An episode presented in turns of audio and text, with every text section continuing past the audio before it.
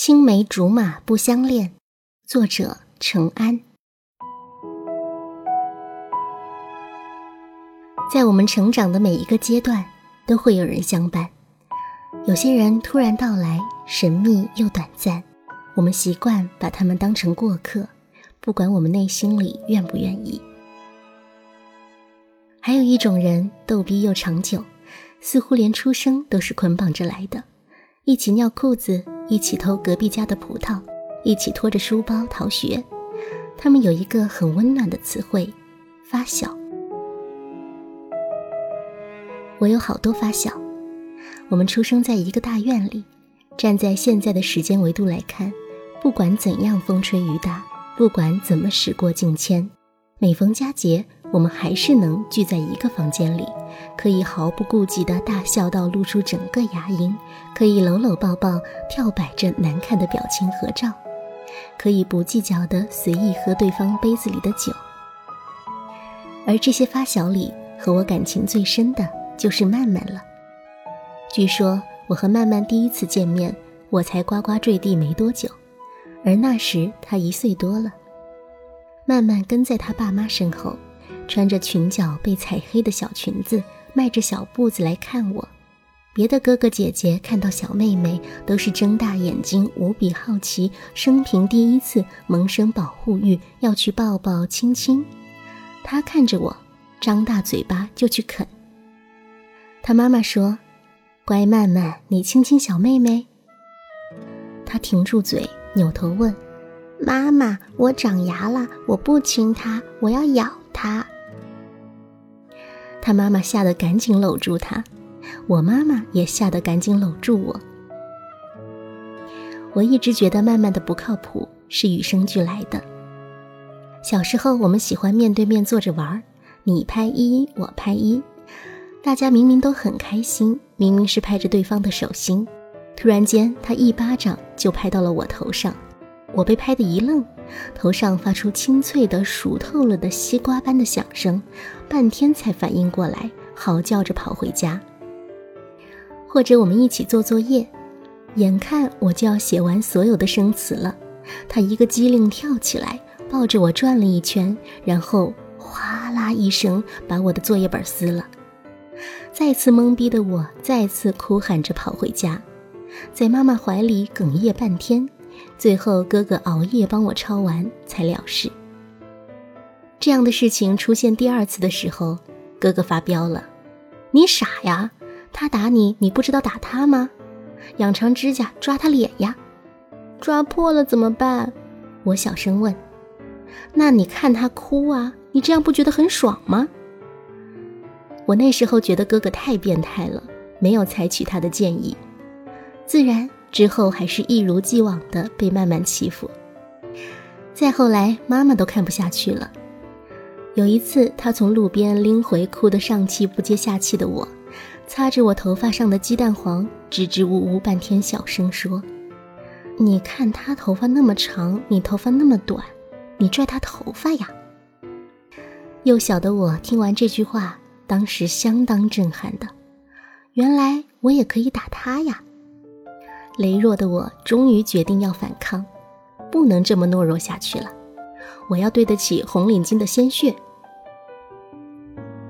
妈妈和哥哥参与了作战计划，我们密谋了一个星期，最终我采取了哥哥的建议。某一天课间操后，我鼓足了勇气，假笑着朝曼曼招手：“曼曼，你过来呀！”曼曼一蹦一跳地跑过来。等靠到我跟前，不等他站稳，我就一个巴掌甩过去。哥哥说这叫突如其来的反击。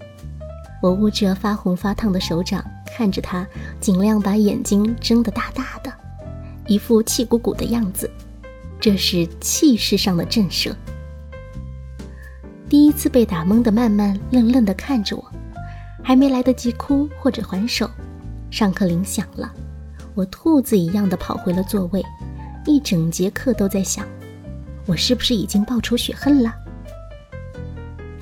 可一放学，我还是忍不住去找他，就像他每次发神经之后，也是若无其事的来找我。我们就像心智不全的儿童，上一秒开心的蹦蹦跳跳，下一秒就大哭大闹，再一晃眼又继续疯疯癫癫。而成长后的我们，对于对事不对人这种事情，做得远远不如幼年期。不过我的反击还是有效的，从那以后，我们之间的地位几乎平等了。他莫名其妙打我的次数比之前少了一些，再后来，慢慢还是疯疯癫癫的，但对我的态度越来越好，偶尔还会露出小女生的娇羞态。那时候我还以为是我那一巴掌起了作用，却不想，改变慢慢的其实是大方。大方也是我们的发小，他家住在慢慢对面。那时候，曼曼爸爸工作出现了变动，去了外省工作，曼曼妈妈也跟去了，在两地来回奔波。走之前，他的妈妈就把曼曼托付给了大院的叔叔阿姨。大部分时候，曼曼是来我家吃饭的，偶尔和我闹矛盾，就去对门的大方家吃饭。就这样，两个人不知道什么时候就看对眼了。得知曼曼和大方早恋的消息后，板着脸严肃地找他谈心，企图说服他，好学生是不可以早恋的。结果被他洗脑了。你看，我们是发小，对不对？做任何事情都是很正常的，对不对？我和大方也是发小，我们在一起只是关系更好的意思啊。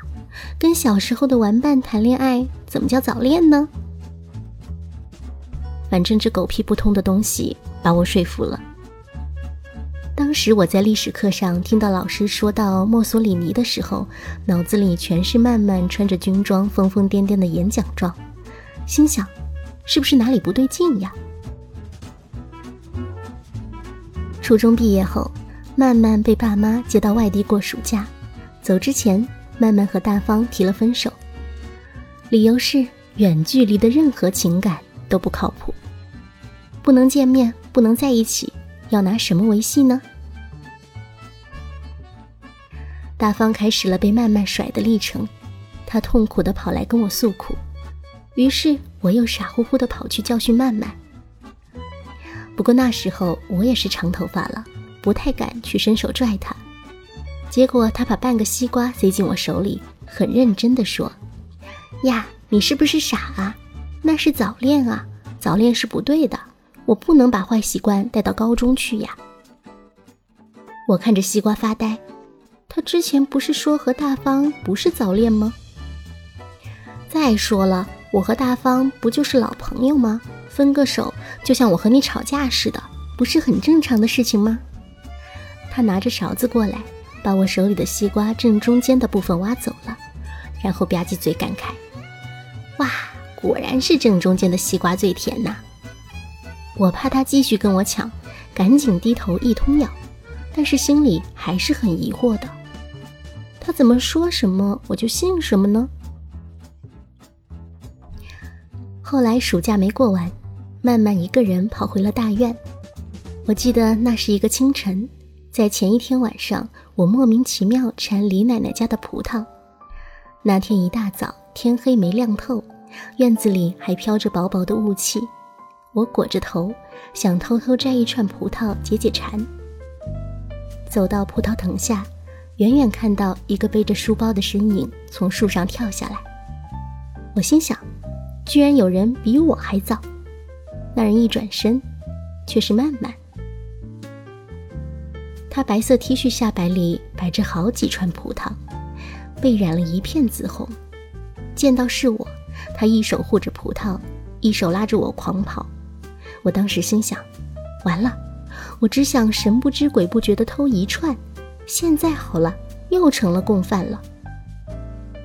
但那天我们躲在曼曼家里吃得很开心。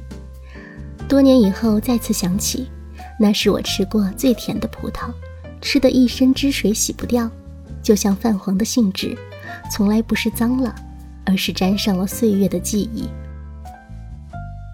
我记得那天，曼曼指使我去洗葡萄，我边洗边问曼曼怎么突然回来了。还漫不经心地说他有个小弟弟了，外甥的家里有点挤，就自己回来了。那天的曼曼有些反常，他突然凑过来紧紧抱住我，然后还一起洗葡萄。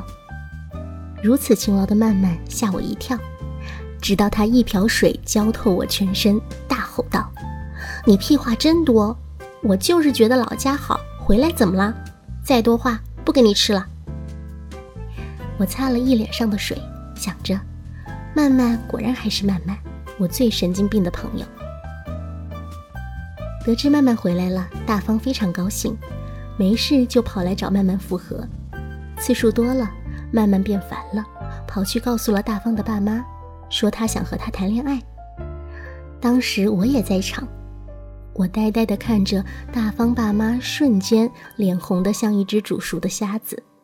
他们在曼曼天真无邪的目光下，把大方从卧室里叫了出来，二话不说就开打，混合双打，打得大方懵逼了。但是他没哭，在大方得知爸妈打他的原因时，一屁股坐在地上开始哭，一边哭一边拿肿着的眼睛瞪着我和曼曼。我怎么都觉得那个眼神包含了一股杀气，拉着曼曼就跑了。我原本以为上了高中大家分开就好了，结果我们的爸妈自作主张的修改了我们的志愿，这个结果导致了我们这一批人同时出现在了我们中学的高中部，就像是开了一所大院高中。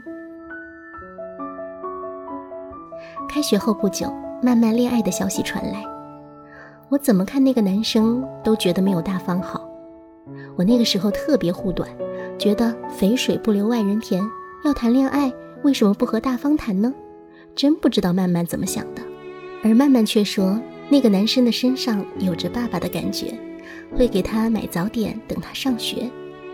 而大方就像他那个没见过几面的弟弟一样，是一种陌生的亲人关系。那时候我不懂，但是我把话告诉了大方。大方也学会了每天带早点等曼曼，而曼曼却说：“一个人的胃就那么大，能吃的早点就那么多。虽然想要更多的，但多的只会是浪费。”我怀疑曼曼是哲学看多了，把人看傻了。那段时间，曼曼每天跑来跟我叨叨恋爱中的小细节，比如说男朋友的手好大。牵着他的时候，他摸到他手心一片汗，像梅雨季节的回潮一样湿哒哒的。而他在那一刻浑身颤抖，察觉到一股小火苗从心脏的尖角弥茫开来，整个人像是被闪电击中一样。我义正言辞地警告曼曼，不可以随便和男生牵手的，会怀孕的。曼曼翻了个白眼，用自己的左手握着右手。用满不在乎的口吻说：“你瞎说什么呢？牵手不会的，上床才会怀孕呢！”啊，你下流！我喊了一嗓子，一溜烟跑了。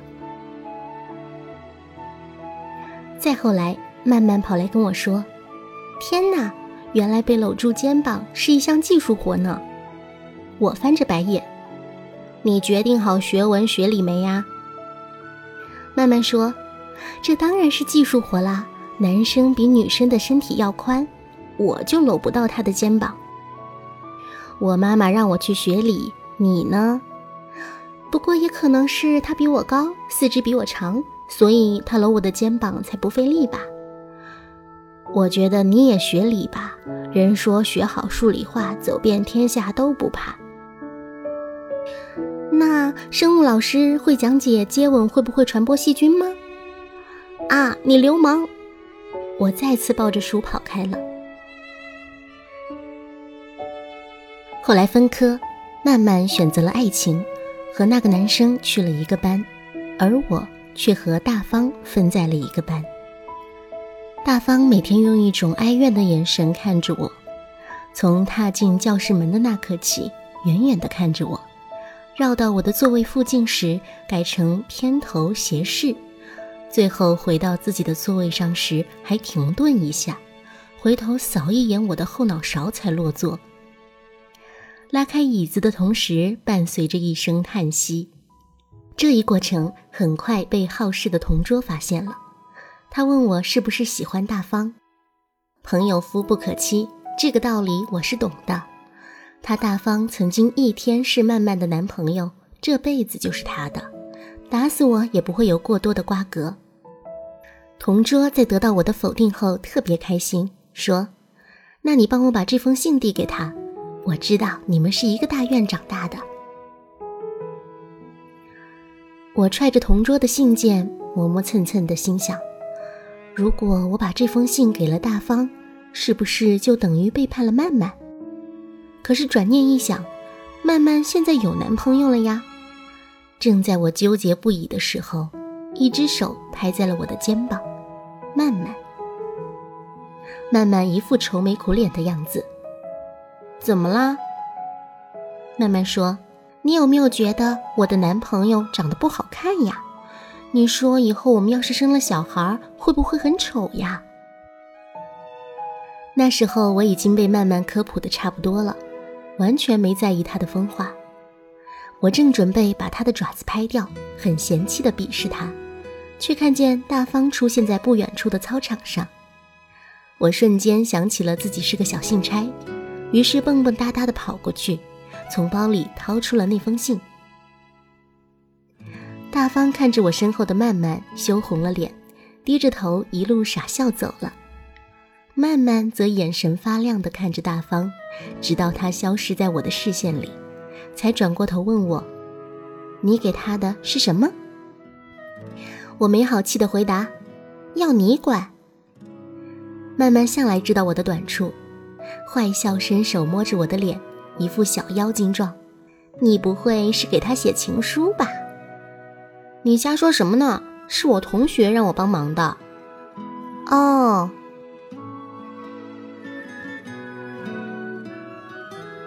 第二天一大早，同桌就兴奋地说，他看到我昨天把信递过去了，夸我够义气。然后一个早上就在那边嘀咕什么时候会收到回复。只是同桌应该永远都收不到回信了吧？几天后，我在曼曼的书包里看到了那封信，被划上了一个大大的叉。那天放学后，我被曼曼堵住了。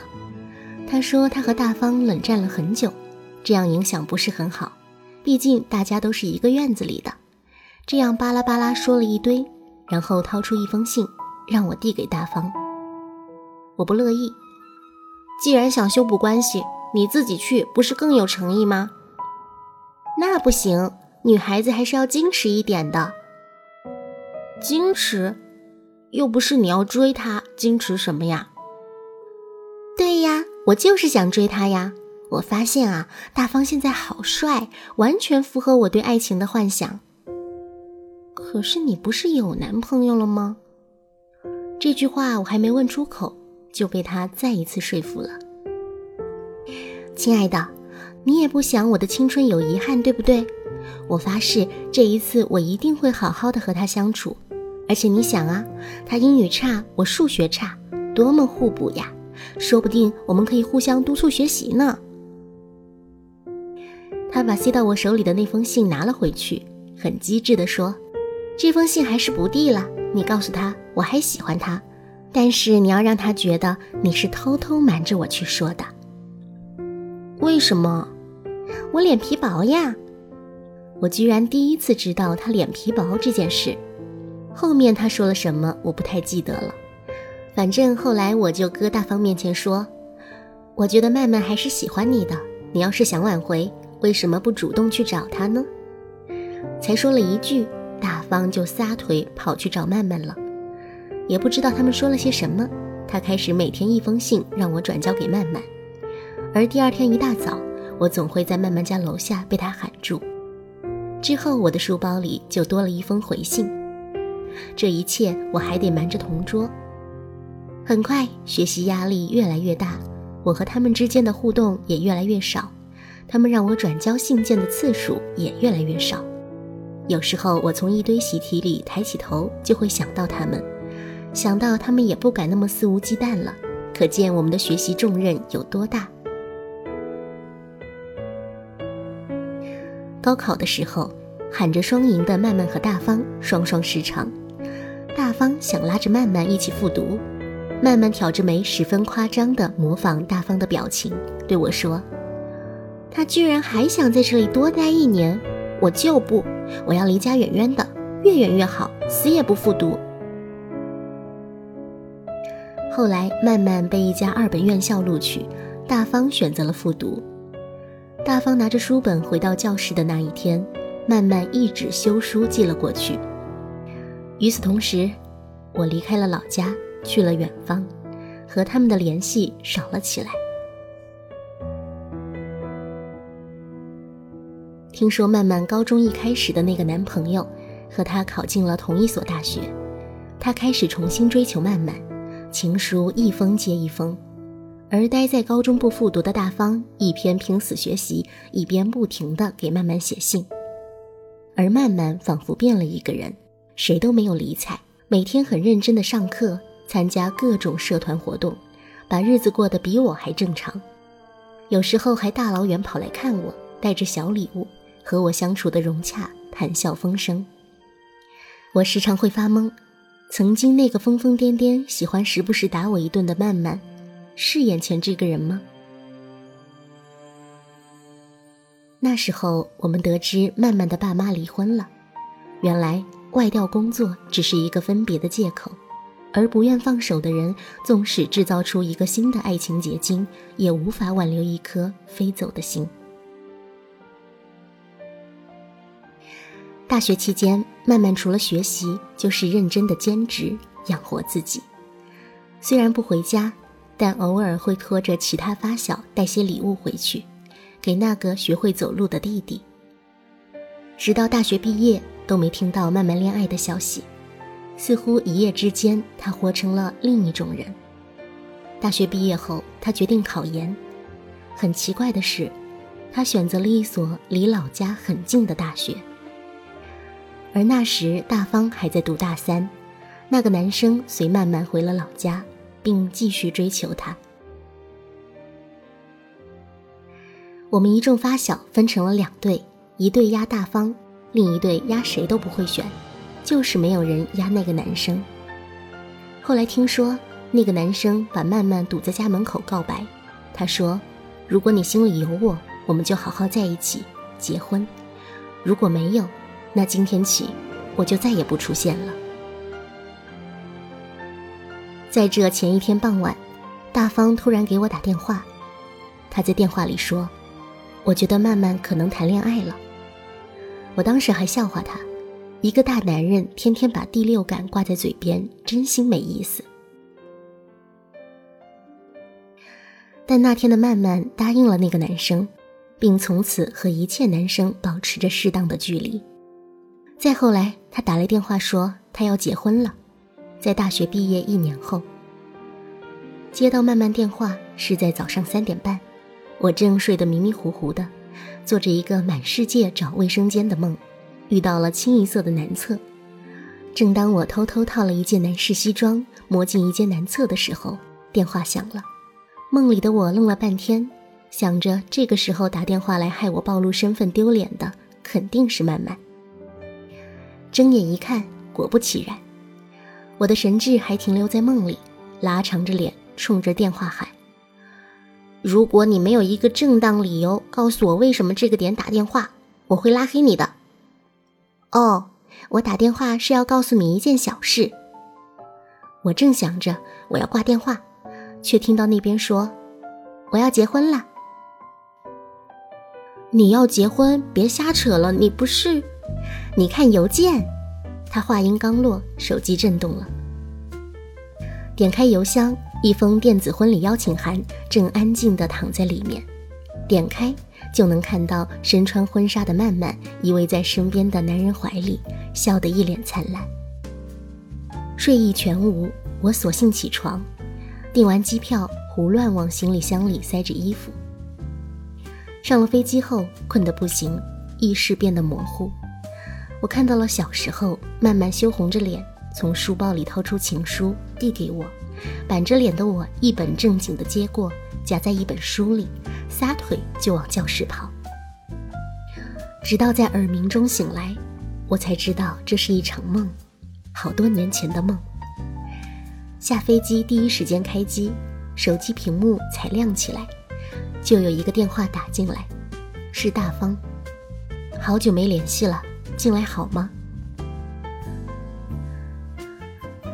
其实这些年我和大方的距离越来越远，也很少联系，连寒暄的句子都这样一成不变，语气都这么生疏。不管多久没联系，他的开场白永远只是这一句。我知道大方为什么找我，这次我决定沉默。还好。那你在干嘛？和你打电话呀。我装作若无其事。话筒那边安静了一会儿，他轻叹了一口气。这个时候，机场的广播响了起来。我赶紧捂住话筒，可是他还是发问了：“你在机场？”“嗯。”“你回来了？”略微试探的口气。“嗯。”我尽量让语气平淡。用词简单，那我们晚上聚下吧。我想回绝，可却说了一声好。我不太想和大方单独相处。想了想，打给发小里最大大咧咧、没心没肺的小镇姑娘。小镇姑娘在电话那头把胸脯拍得啪啪响，说：“你放心，我会把局弄得很活跃，不会让你感到尴尬的。”结果，小镇姑娘把我的前男友招呼来了。这并不特别尴尬，毕竟当前男友的现任坐下来后，我觉得这才算尴尬呢。一行五人就这么傻傻的坐在一个包厢里，关键是这家隔音效果特别好，几乎听不到包厢外的声音，屋子里冷得像空气要结冰一样。我突然想和大方坐在一起，相拥而泣，或许是觉得尴尬。大家不停地低着头，在群里发着一条又一条的消息，想多骗几个人来承受这份压强。许是我很久没回来了，他们听说我回来了，全都炸了，一个一个往这边赶。推门的那几秒钟，言行举止尴尬的跟前面几个一模一样。直到服务员开始上菜，气氛才缓和一些。大家开始乐呵呵地招呼着吃菜碰杯，不知道谁说了一句：“这个在外漂泊的人难得回来，我们一起罚他喝酒吧。”大家非常善良的全票赞同，包括前任的那个现任。我在心里画小人，关你什么事啊？结果这厮还接话了：“是啊，这次要不是参加婚礼，指不定不回来了吧。”语毕，一片安静。大家都保持着前一刻的动作，小心翼翼地拿眼角的余光瞄大方。大方拿着筷子的手停住了，像是明白了什么。他抬起眼问我：“谁的婚礼？”这下大家的筷子都拿不起来了。虽然没有通气，但是我们都默默地选择了隐瞒大方，能隐瞒多久算多久，起码让明天的婚礼圆满举行。可是却被对面那个傻缺一语道破了。没有人回答，这就是一个明确的回答了。今晚这局几乎集齐了我们的发小圈儿，唯一缺席的也只有曼曼了。而我们不远千里的赶回来，不是亲密的朋友，又怎么会有这个特权呢？曼曼要结婚了。曾经爱得死去活来，现在依然在等待的大方却不知情。我早猜到了。大方看着我直勾勾的，我想认怂移开视线，倒是他先移开了。他扫视一圈，我们每个人就像日落后的向日葵，全低下了脑袋。只有他淡定地拔拉着筷子，夹着那鱼块，筷子发颤，似乎用力过猛。薄薄的鱼片沿着筷子断成两片，掉进白瓷盆里，溅起几滴油。大方叹了口气，放下筷子，给自己倒了一杯酒，举向我们，干杯。我们迟疑着不动，实在是不知道应该庆祝什么。庆祝他爱着的女孩嫁给了别人，他见大家没动，自己一饮而尽，站了起来，走了出去。大方离开饭局，没有人拦住他，也没有人回头，也不知道他去哪里，做了什么。大方离开饭局后，我们冷场了好一会儿，大家都觉得挺伤感的。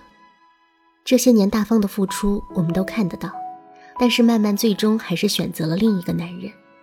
曾经曼曼为了和大方在一起而抛弃的那个男人。大家都是二十多年的发小，自然希望曼曼选择大方。但是缘分这回事儿，不是我们旁观者觉得好就对的一件事。只要曼曼过得好，比什么都重要。那晚的局很快就散了，大家都无心欢快。回家的路上，我收到了大方的短信。他说：“你看我的第六感真的很准吧？”在我回去的前一天，大方也给我打过电话，旁敲侧击，各种问曼曼的近况。最后他说：“我心里闷，感觉要永远失去他了。”当时的我觉得煽情的腻人，就把电话挂了。如今想来，也不知道应该说些什么。或许。人生就是这样，有时候上天就是这样乱洗牌。有些人错的不是出场顺序，也不是爱的不够，只是输在了某个瞬间，没能给出自己的心，没能对上对方的频道。只是那么一瞬间，失之千里，再无回头的可能。曼曼结婚那天，妆化得很美，毕竟底子好，自小就是个美人儿。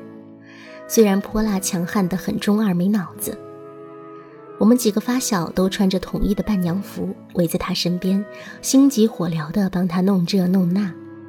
音乐声响起的时候，他扭头看着我们，命令道：“今天你们谁也不许说煽情的话，让我哭。”那天慢慢全程冷酷脸，特别帅。无论任何人说什么，他都板着一张脸不动容。只有我知道，他是个傻瓜，说不哭就一定不允许自己哭。当高一时候的班主任上台的时候，一堆发小哭得把桌子上的抽纸都用完了，慢慢板着一张脸，看着手里的花不动容。当爸爸上台说话的时候，场子下的一堆亲友团哭得稀里哗啦，脸上全挂着幸福的眼泪，慢慢依旧板着一张脸，捧着花。没哭。后来主持人让我作为闺蜜代表上台说话，我拿着话筒正准备说话，却一眼扫到了前任，一股伤感劲涌上来。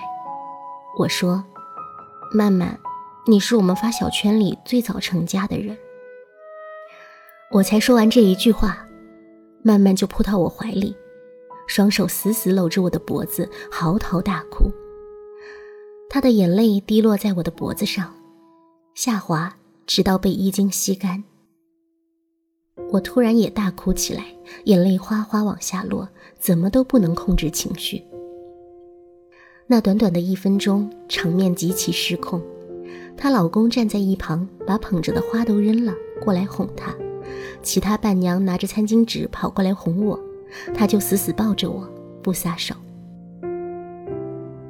那天的婚礼，所有的发小都到场了，除了大方，谁都不知道他那天待在哪里，做了些什么。曼曼是忘了请他，还是刻意的呢？我们谁都不愿去思考这个问题。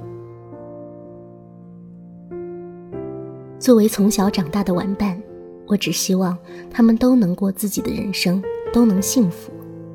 青春时候的爱情，我们都经历过。是好是坏，那都是信笺上最初的那个昵称。有些会保持原样，有些会慢慢淡忘。后来大方也结婚了，老婆很漂亮，很温柔，和大方的父母相处得很融洽，也逐渐融入到我们的圈子里来。而曼曼那个时候正在婆婆老公的照顾下，顶着一个大肚子，散发着母性。他们如同我们祝福的一样，都很幸福，眉眼之间都能看得到的幸福。只是他们之间再也没有说过话。我时常想起我们一堆小家伙，才学会走路就一起手牵手跌倒，在幼儿园里等着老师发糖果的时候看中同一颗而互相扭打起来，或是在某个阳光灿烂的午后不约而同的去隔壁奶奶家偷偷摘葡萄而掉进水沟里的那些画面。我问过其他人，大家都是发小。为什么不能做回朋友呢？很多年后我才知道，光着屁股一起长大的朋友中，只有同性之间叫发小，异性之间的那种情感叫做青梅竹马。可是，不是每个青梅竹马都能执子之手。我们这一生会遇到很多人，会爱很多人，但大部分人最后都会离开我们。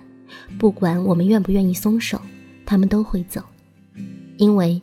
分别才是人生常态，虽然那人可能只在一米之外，但转身已经隔了一个世界。